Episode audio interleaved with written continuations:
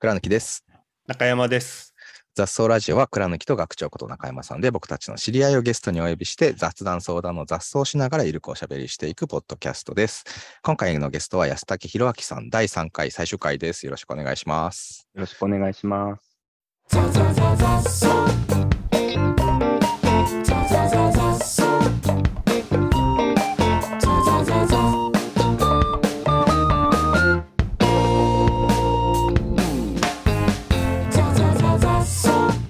前回はあの、まあ、フェイクニュースとかニュースが正しいのかどうかみたいな話から、まあ、あの時間の使い方、まあ、インプットをどうするのかみたいな話でこう時間をどう使うのかみたいな話があるんですけど、まあ、さっきもちょっと休憩中に出てましたけど最近の若者の言葉でタイタイパもしくはタイムタムパって言うらしいですね。タイムパフォーマンス。タイムパフォーマンス学長知ってました？いや、今、さっき聞いて、今検索、タムパタイパで検索したところでした。ねえなんだっけ？そのネットフリックスとかもなんか倍速ドラマとかも映画とか倍速で見ちゃうとかなんかそういう話なのかな？ですよね。うん。なんか、他の次に来た言葉なんですよね、多分ね。うんうんうんうんうんうんうんうんまあも今、うコストコストよりも時間がね可処分時間をどう使うかの方がいや大きな問題になってますもんね。そううん。そう。そう。さっきね前回もあの面白いネットフリックスのドラマドキュメンタリーを教えてもらっていやこれこれを見る時間をどうやって捻出するかってつい考えちゃうっていうのがこうあれですね。世知辛い感じになってますね。もっと時間にゆとりを持たしたいですね でもちょうどそのビジネス的にも、あのうん。ネットフリックスバーって伸びて、会員数が順減に、うん。あの減っちゃったのが前のクォーターなんですよね。うん。で、うん。うん。ディズニープラスが伸びて、まあ、Hulu も伸びてるんですけれど、うん。もう人の時間をもう奪えなくなってきてるんですよね。ううん。うん。うん。うん。うん。それでネットフレックスはゲームを追加したりとかしてても、本はい。当時間の奪い合い合戦。奪い合いですよね、うん。ええなんでなんかコンテンツ提供側は時間を奪い合うしその消費者側は時間まあタイムパフォーマンスだから時間帯効果ってこと？時間、うん。時間あたりのその満足度みたいなものを、うん。が高いものを求めてきてるっていううん。ことになるんですかね。うん。倉貫さん、この雑草ラジオはタムパいいんですかね？いやーもうねこれは最 最悪だと思いますよ。これはねコスパとか パフォパフォーマンスを気にしないのが 雑雑談相談だと思いますよ。あの、ど、どのぐらいのスパンで、うんこう、元が取れるかっていうのが、うん結構このパフォーマンス考えるとあーなるほど重要だと思うんですけど、なるほど。すごい深い、深いね。面白い、面白い、面白い。あ、めちゃくちゃ面白いテーマだったと思います。だみんな短期で、このうんなんかね、その見終わった、見終わった瞬間になんか、うんうんああ、うんこの時間損したわ、みたいなうん。うに判断をし,、うんしてしまいがちだと思うんですけど、うん。うん。それこそこの前のフェイクか、フェイクじゃないのかみたいなやつとかも、うん。なんかちょっと僕通じてるところがあると思ってて、こう、うん。うん。わからない状態のまま、うん。こう、そのままにしておく。わからないままにしておく。うんまだ評価決めないっていう状態で、うん。うん。わかろうとしないっていうか。それ結構大事かなって思ってて、うん。うん。うん。うん。雑草ラジオとかもなんか喋ったことが2年後とかに、あみたいなうん。ことになるかもしれないですし、うん。うん。うん。うん。うん。うん。はうん。ああ、確かに、その、パフォーマンスっていうのをどこに置くかってことですよね。うん。うん、なんか、リターンを強く意識しすぎると、うんうんもうや、なんか、やること決まって脇目も振らずになっちゃいますもんね。うんうんそうすると、うんこの気づきがなくなる。うん。うんそう。せそうセレンディビティがないですそうよね。そうそう。ね。で、コスパ、コスパも上げすぎると、その、要は最適化しすぎるってことそうだ。し、他のことしないってことなので、多分短期的には成果は出るけど、なんか外的な変化があったときに、あの、変わりにくいというか、その、うん。めちゃくちゃスピードは出てるけど、もうハンドル切れないみたいな状態になってる感じはなんかありますよね。うん。そっちだと。うんうん。なんか映画倍速で見るとかも、その、うん。映画をたくさん見て、他の人と話を合わせて、そあのこうソーシャライズされて、うん。友達いっぱい作るっていう目的があったら、2倍速でも3倍速でもいいかもしれないですけどね。うん。ただ、なんかその世界観とか、あのん。舞台芸術みたいな、あのアートの世界に触れて、なんか、うん。あの自分の心をこう解放したいみたいな話だとやっぱ違うから、なんか目的違ったそうですね。りするかもしれないですよね。そうですね。ああ、確かに目的にもよるしな。うんうんうん、でも私はやっぱり、まあ、年寄りなのか、映画を倍速で見るのは難しいなと思いますね。やー、そうですね。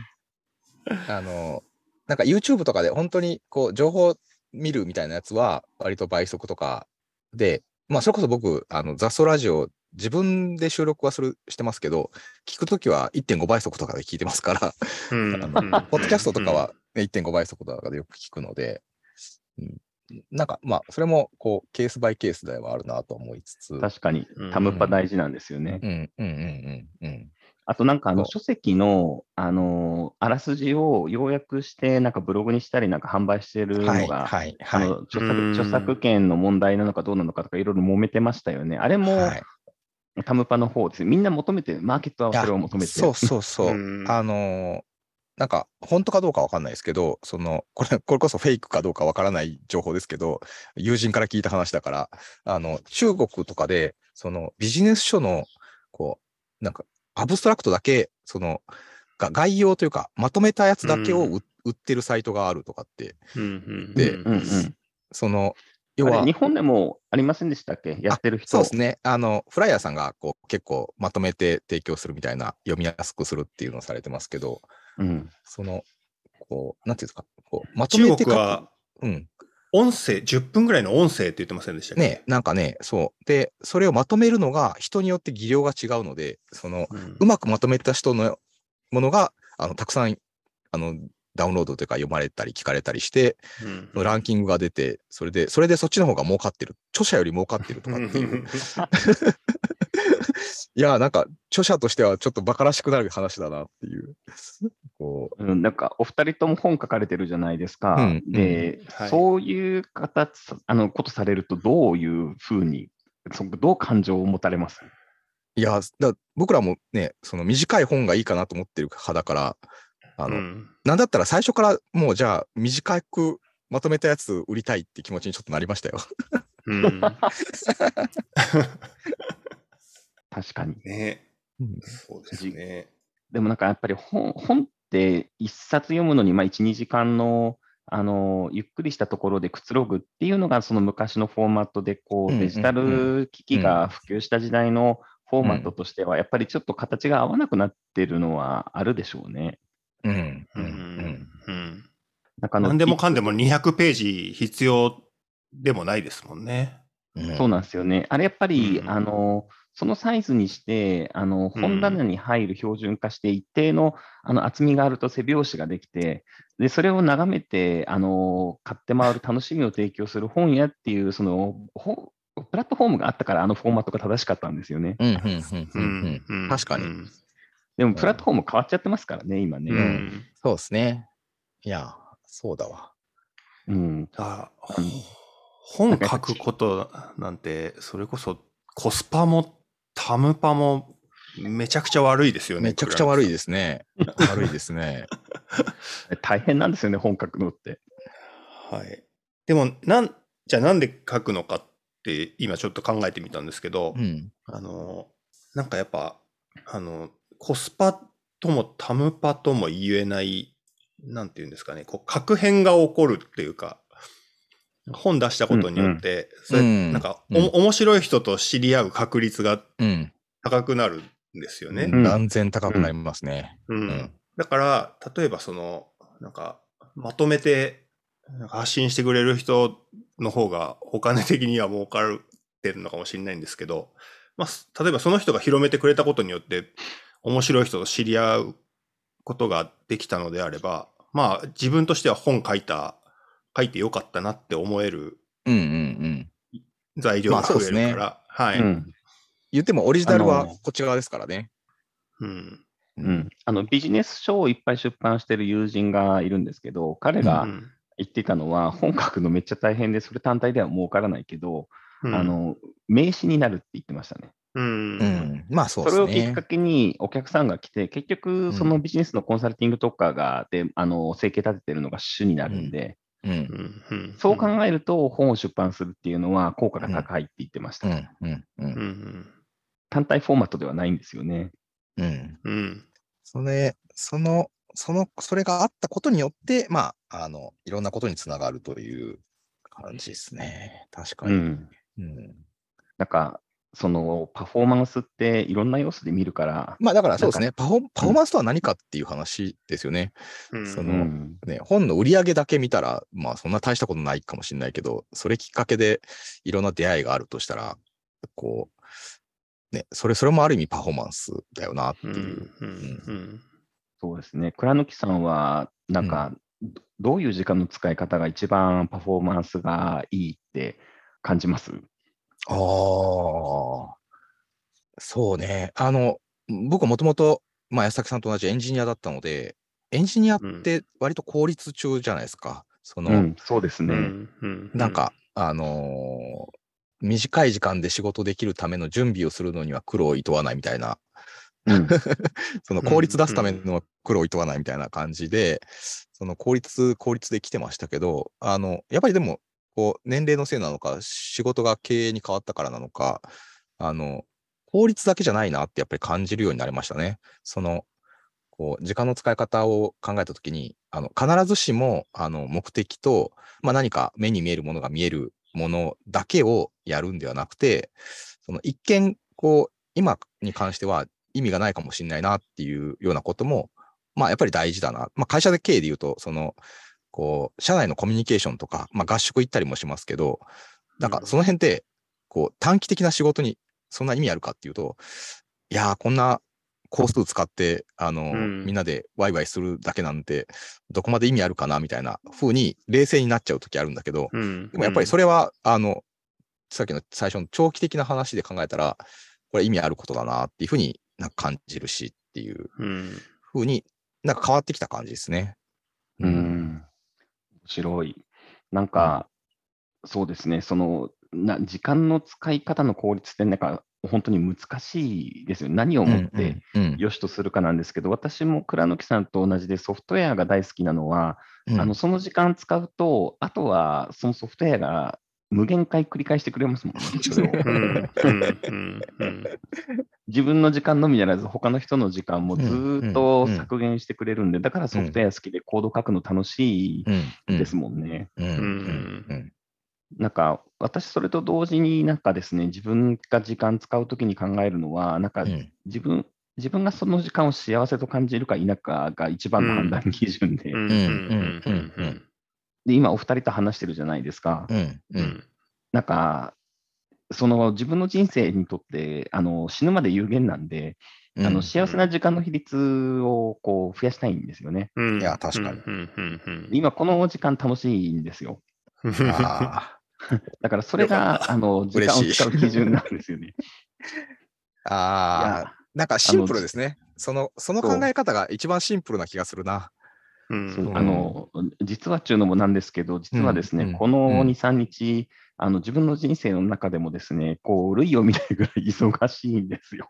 こんなそれな忙しい中で。のに。それなのに。こんなパフォーマンスの出ない。いや、でも逆にこの時間大事なんですよね。やっぱりなんか、うんあの自分が関わっていたいと思える人たちとの時間っていうのは自分にとってはものすごい貴重なんですよね。だからそのパフォーマンス意味で言うとパフォーマンス高い部類なんですよ。うん。うん。うん。逆になんか儀礼的ななんかこの挨拶に伺いますみたいな人と扱う時間は避けたいですよね。はいうんはいはいはいあ、そうですね。うんうんうん。いや、ででもなんか今この瞬間っていいな。あ、どうぞどうぞ。あ、いえいえ、あの、あ言いかけたのは、あの、うんもうね、年齢も年齢なんで、うんね、どうせ、あの、寿命が尽きるまで有限の時間なんで、ううんん。あの、くだらないことに時間は使ってられないっていうのは、やっぱりもう間違いがなくて、ううんん。だからなんか楽しいと思えることに時間を、あの、振り向けるのが、あの、うんやるべきことっていうか、それしかできないなって思ってますね。あその通り。100%なんか同意、同意です。同意あのね、同意。いや、そう、だから、あの、単、まあ、パフォーマンス、ね、コスパもタイム版も、パフォーマンスって言い出した瞬間に、さっきの短期か長期か、まあ、短期より長期っていうのももちろんあるんだけど、いや、もう今この瞬間がどうかなぐらいの方がシンプルな考え方がしていいなっていう気がしましたね。うん。うん。その先を見通してこの、この時間有意義になるかな、どうかなとか、パフォーマンス出るかなってこう焦るよりも、まあ、この瞬間がどうかなっていう風な判断基準って、すごくシンプルでいいなと思いましたね。死ぬまでに元が取れれば、まあ、OK だなっていう、ものすごい長いスパンうん。で考えてると、うん。ってことは、まあ、あの、もしかしたら死ぬまでに元が取れない可能性もあるので、うん。あの、じゃあ、今が楽しいと思えることをやっといた方がいいなっていう。そういうつながりがある気がします。うん。確かにうん。まあ、あんまり強楽的になっても難しいんですけどね。まあそうですね。はいせ切な、切な的に。あの、本当は、本当はちゃんと時間をかけて元を取る、あの、設計はしてるはずっていうのが前提にあって、でも、でもそれ先すぎて、あの、元が取れた時に気づけるかどうかもよくわかんないので、あれのおかげだなとかももう因果関係がごちゃごちゃしててわかんなくなってる可能性があるから、まあそうすると一周戻って回って、うん今が、今ここがなんかハッピーかどうかっていう。なので、今ここがハッピーかっていうのと、刹那的なやつの違いって、あの、刹那的な考え方は、今この瞬間さえ楽しければっていうことだと思うんですけど、な、長く考えてるときは、あの、今これをやってると、今日よりも明日の方が面白くなりそうだっていう仕込みが、あの、はい。はい。できている、うん。設計されている、組み込まれてるみたいな時が楽しいと思えるっていう、それがなんか大事だなって僕は思ってます。うん。なるほど。うん。うん。いいですね。い意識します。勉強になります。まあでもパフォーマンスって本当難しいですね。そういうふうに考えると。あそれこそ、その、リコメンド？うんう。ん。?SNS とかの、とか、サービスのリコメンドとかも、あの、そうんの短期のクリックを評価する、その社社内で、うん。短期でどんだけクリックされたかっていう KPI で判断をしていくから、どんどん、こう、うんその人にとっての世界が狭まっていくような、クリックされやすいようなものになってうん。いってるっていうことですよね。うん。うん。うん。うん。あでそこ結局あの、危険なんですよね。その話、ね本当危険。うん。狭まっていくんですよね。はい。うんそれこそ e, e コマースとかやってるとはすぐわかりますけど、広告のクリック数が多いやつは割引率が高いやつっていうことになって、でそうするとあ、油断すると楽天市場みたいなところは全部こう、安い、安売りの広告しか並ばなくなってしまうんですよね。値引かない面白い商品とかが出てくることがなくなっちゃうので、それはつまんないよなっていうことをずっとうん考えてきた20年。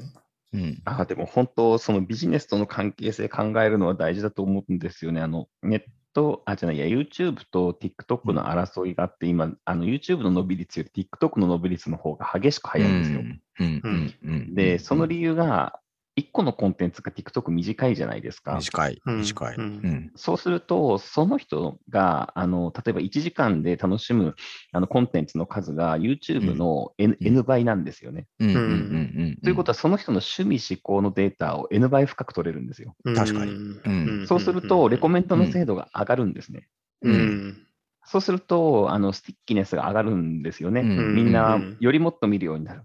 うん。そうすると、広告が儲かるようになる。うん。うんその結果、何が起きるかというと、YouTube も短尺動画の方に行こうとしている。いや、そうですね。はい。うん。なので、あの、みんなが見る、それが広告になって儲かるっていうビジネスモデルが根っこにあると、どうしてもそのお金のインセンティブにつられてみんなそっちに行って、うん。うん。で、あの、短いもので、より個人を深く理解されて、狭いものだけ見せられて、ところ、あの、狭いところに追いやられていく世界みたいなのがうん。あるんですよね。いやいや、怖い怖いと思います。ねう。んビジネスやってる側にとっては合理性はあるんですけど、うんそれを消費する側は、そこでずっと囲い込まれ続けていくというか、そうですね。人間としての視野も狭くなってしまうっていうのが、まあでも、経済合理性から見たらそうがそれが正しくなってしまうというか、うん。ね。そうですね。そので、経済合理性がその株式市場にあって、その株をみんなで上げなきゃいけなくて、その株を買ってまた潤う人がいてっていうと、本当にこの連鎖がですね、うん、あの、そそういう圧力を生み出して、そうね。何か、うん、その情報を受け取って、タムタムパ考える人はそれでいいんだろうかっていう疑問に思う世界に教えられてる気はしますね。うん確かに。その、こう、その向こう側に結局ね、ビジネス提供する側と消費する側があるので、うん消費する側ののことまでは考えきれないですよね、そうなると。ねうん。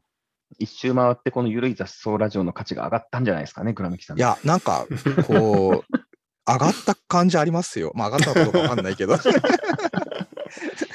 し、あの、なんかそれこそその狭くなるみたいな話からいくなら、ね今日の第1回でその、こう、安武さんが僕らをつないでくれたとか、なんか面白そうな人をつないでみたみたいな話って、いや、もう YouTube では絶対ない世界だなっていうか、うその、タイムパフォーマンスとか考えてない取り組みじゃないですか。うん。ちょっと面白そうだからつなぐって。で、しかもうんつながれた方は、あの、こう、なんだ、狭、世界狭くなるより広がってるので、う。うんんうん。なんか、確かに。その人を紹介するときも、なんかあの、パフォーマンス考えてとか、ROI 考えて紹介すると、でないでしょ。なんかようん、良くないことの方が多い気がするね、うん。そんなの、ね。多分ね、その思惑があっての、あれだと、うね、その、こう、企業同士のなんか、こう、ね、取引とか買収とかっていうのがあったら思惑があるけど、うん。それよりも何もない方がやっぱり面白いことが起きやすいんじゃないですか？う、うんん。賛成です。うん。やっぱりなんかこう、目的意識しすぎると狭くなりますよね。だからうん新しい、うんうんあの学びも気づきも得られるチャンスがどんどん減っていく気がします。う。うんん。目まあ的なんかない方がいいのか。そうですね。ただ学、その学長と私が昔いた世界は、うん。あの数字の世界であのうん。目的をシンプルにして、それを最大化するインセンティブをこう高めて、逆に狭くすることによってパフォーマンスを上げる世界にいましたよね。うん。うん。うん。うん。うん。あれはどうなんですかね？僕僕はちょっとだけ、なんか、あの、す隅っこの方に寄って、あんまり、あんまりその、り力学が及ばないあたりで遊んでた感じなんですけど。でもそこで言うと、あの、やっぱ、この、理念が大事だなっていう話なんですけど、あの、またサッカーに例えると、うん僕、あの、理念はハンドだと思ってるんですよ。どういう、どういうことかどういうこというと。どういうこと難しい。サッカーで、あの、いや、もうこれ、手使ったら点取れ、勝てるところだからもう、あの、一回ぐらい見逃してくださいって言って、ハンドアーリーにしてくださいって言って、それがもし通ったとするじゃないですか。うんうんそしたらもうサッカー台無しですよね。うんうんうんで、あの、じゃあ、会社で売り上げ上げるときに、その、例えば僕が入った当時の楽天の理念は、あの、インターネットで日本の中小企業を元気にっていうのが、うんまあ、理念的な位置づけだったんですけど、その、今月の目標ちょっと足りないから、あの、要は、日本の中小企業を元気にしない形の売り上げ認めてくださいって言って目標達成をしたとすると、うんうんうんハンドしたのとあんま変わんないなって思ってて、うんなるほど。うんそうすると台無しじゃないみたいな。もうサッカーではないんだ。はい。うん。なので、結構みんなハンドししてんなって思いながら、なるほど。手で点取ってるよ勉って。勉強になりますね。あでも、そのスポーツで言うと、私も昔思ったことが、あの私、テニスずっと一生懸命やってて、強くなるためにやってて、大学生の頃は、あの1分1秒でもコートの上に長く立ってたかったんですよね。うん、うん、うんうん。だから大学生なのに、もう海外旅行とか興味がないし、まあ、そもそも英語なんて、あのー、しゃべれ喋れないし、そんなとこに行って何の意味があるって思ってたんで、うん一切本当に旅行もせず、テニスコートにしか行かなかったんですけど、うんうんなんか、社会に出て一回出張でフランスにパリに行った時があって、うんでたまたま着いた日がフレンチオープンテニスやってて、うんうんで、あのまだ仕事なかったんで、ちょっとダフ屋に行かの行って、チケット手に入れて、見に行った時があったんですよ。うんうんうん。そしたらそこで、あのプロの試合当然やってるわけなんですけど、うん。まあ、ジュニアの試合とかやってて、で、ジュニアの人が結構周りでその試合見てたりして、うん。あのあ、こんな世界があったんだって初めて気がついたんですよね。うんうんでもし自分がわ若い時にそういう世界知ってたら、うん。練習のやり方も多分変えてたし、うん。目指すところも変えてたと思うんですよ。うんうんその世界を知らなかったから、なん。うんか狭い世界でボール打つことだけやってて、あの時に使ってた時間は多分非常にパフォーマンスが悪い時間の使い方してたんだなっうんうんうん。て、年年齢がだいぶいってから気づいたっていう。でも当時のその、まあ、自分が少年時代の時はそこに意味を見出せなかったからいけなかったんですよね。そう、だから思考がすごい狭かったんですよね。うんうんうんうんそれこそうんなんかわかんないけど、ねこうなんかなんかに選抜されてもこう行かなきゃっつって自分別に行きたいと思ってないけど無理やりでも行かされてたらまたちょっと変わってたかもしれないですよね。そうですね。そしたらなんか、うん。あの目指すところが変われば練習のやり方も変わるし、考え方も変わるし、付き合う人も変わってたと思うんですけど、自分からその枠を広げることはできなかったですね。うん。うん。だから同じ時間の使い方でもね、うん。もったいなかったなと思います。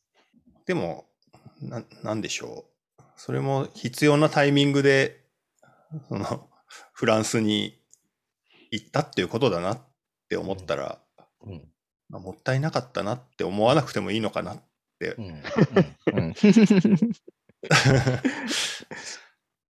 まあ、感スポーツの世界で言うと、あのそういう良い指導者だとか、世界広げてくれる人に早く出会うと、ね、チャンス広がる確率高いんでしょうけどね。うん。でもなんか、あのタムパの話だったんで、タムパに、ま、なんか行っちゃうと、なんかテニスコートに行って1時間練習するのも、まあ、集中してやるかしないかでうん。結果が変わるのもあるんですけれど、うん。なんかさっき学長言ってたみたいに、その先に何があるのかを、うん。やっぱり持ってて使う時間と、それを持ててなくて使う時間もやっぱりパフォーマンス違いますよね。うん。うん。うん。うん。うん。と昔思いました、本当に。うん。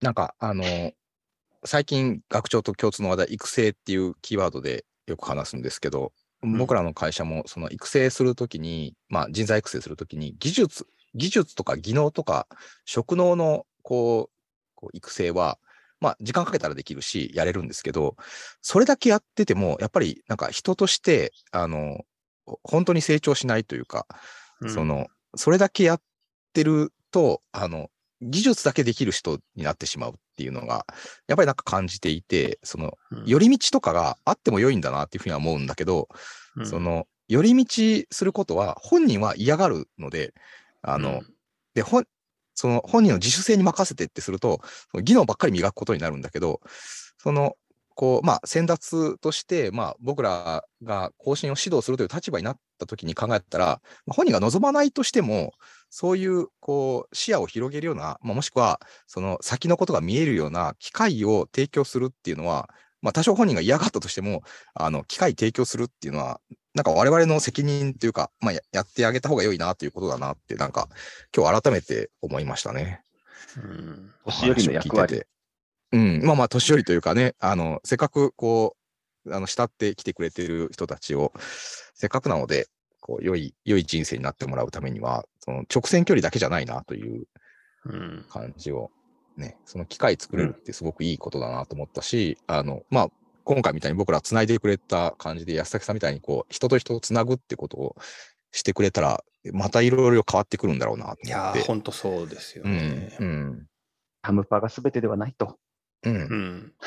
いやー、非常にね、タムパもコスパもない雑談の時間を、えーお忙しい中。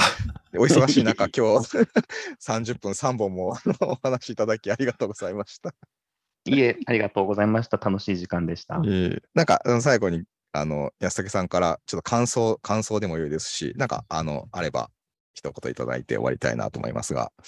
いや、あの、なんかこういう場があって、すごいな、嬉しいなと思いますし、なんかこういうその関係性があって、なんかそれを本当にどういう人が聞いてくれるんだろうかっていうのは不思議なんですけれど、ただそれが あの聞いてくれるか聞いてくれないかはあまり関係なく、あのこの空間でこの時間過ごして、こういう関係性で話ができる、まあもう本当それだけで幸せですよねっていうことで、ありがとうございましたって思います。ありがとうございました。ありがとうございました。なんか僕らもこう、ザストラジオやっててよかったなという思える時間でしたね、学長。はい、これ 本当、本当そうです。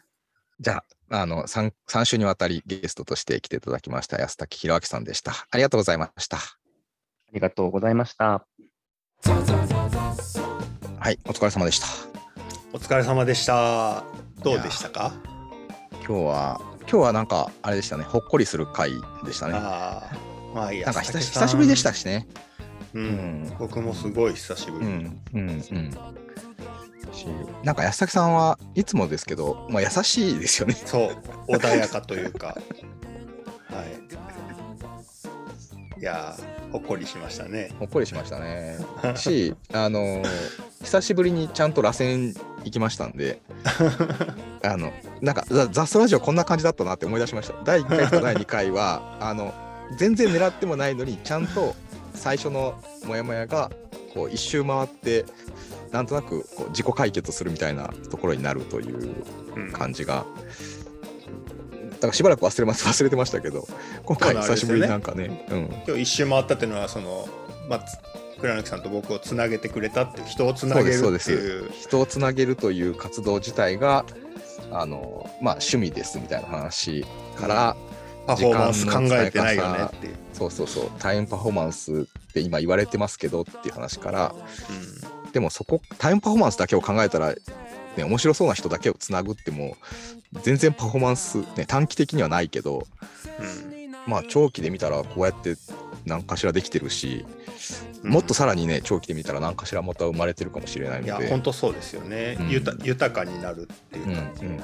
うん、あそうね。そのパフォーマンスと豊かさってあの、うん、なんだろう。逆相関なのかもしれないっていうかその短期的に見ちゃうと、うん、うん、あの豊かっていう漢字は豆が曲がるって書くよねっていう話があって。えどういうこと？ああ、はいはいはいはいはい。曲がる豆じゃないですか。だから豆、はいはいはい、豆粒みたいなちっこい、うん、まあ、自分たちみたいな存在がこうくねくね曲がって、はい、はい、ね、要はまっすぐ最短距離をビシッとか行くじゃなくて、はい、はい、はい。いろいろ寄り道をしながら行くことが豊かなのかな、みたいな。うんうんうん。いや、そう。なんか、それこそ英語でね、言うと、豊かってリッチ、リッチなんだけど、別に、うん、あの、お金持ちをリッチとは言うけど、その、うんうん、お金、お金、なんていうんですか、その、いっぱい持ってるっっていう意味ではないですよね。そのリッチって。うん。なので、なんか本当の豊かさとかリッチってなんだろうなみたいなことが、こう、多分時間とか経済とかとはまたちょっとまた別軸であるのかもしれないですね。うん。うん。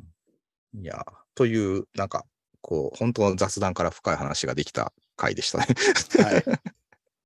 今回もなんか3回全部聞かないとなんか、あ、そうですね。ね、もったいない感じの展開でしたね。ね ちょっと本当にもう、第1回だけ聞いて、なんか本当にただの雑談で終わるなと思わないで、最後までぜひ 聞いていただけたらと思います。はい。ではでは、えっ、ー、と、ザストラジオでは、えー、皆さんからのメッセージや質問相談をお待ちしております。えー、お聞きのポッドキャストのザストラジオのプロフィール欄に掲載されている Google フォームからお気軽にお寄せください。あの、そうですね、雑談相談なので、テーマが全くないですけど、テーマなく何でも投稿してもらえるとありがたいですね。そう、はい、あの、雑談か相談についてお便りを出さなければいけないって思ってる人ももしかしたらいるかもしれないんですけど、ね、はい。その、その縛りはないという。はい。何でもいいっていう意味ですっていう。はい。ではでは、あの、次回はまた2人会だと思いますので、2人の雑談を聞いてもらうことになりますが、はい。はい、まあ、毎週水曜日午前中に公開しております、雑草ラジオです。えー、Apple Podcast、Spotify などでフォローしていただけたらありがたいです。ということで、えー、今日は安武さんの第3回でした。はい。ありがとうございました。ありがとうございました。それでは。雑草ラジオ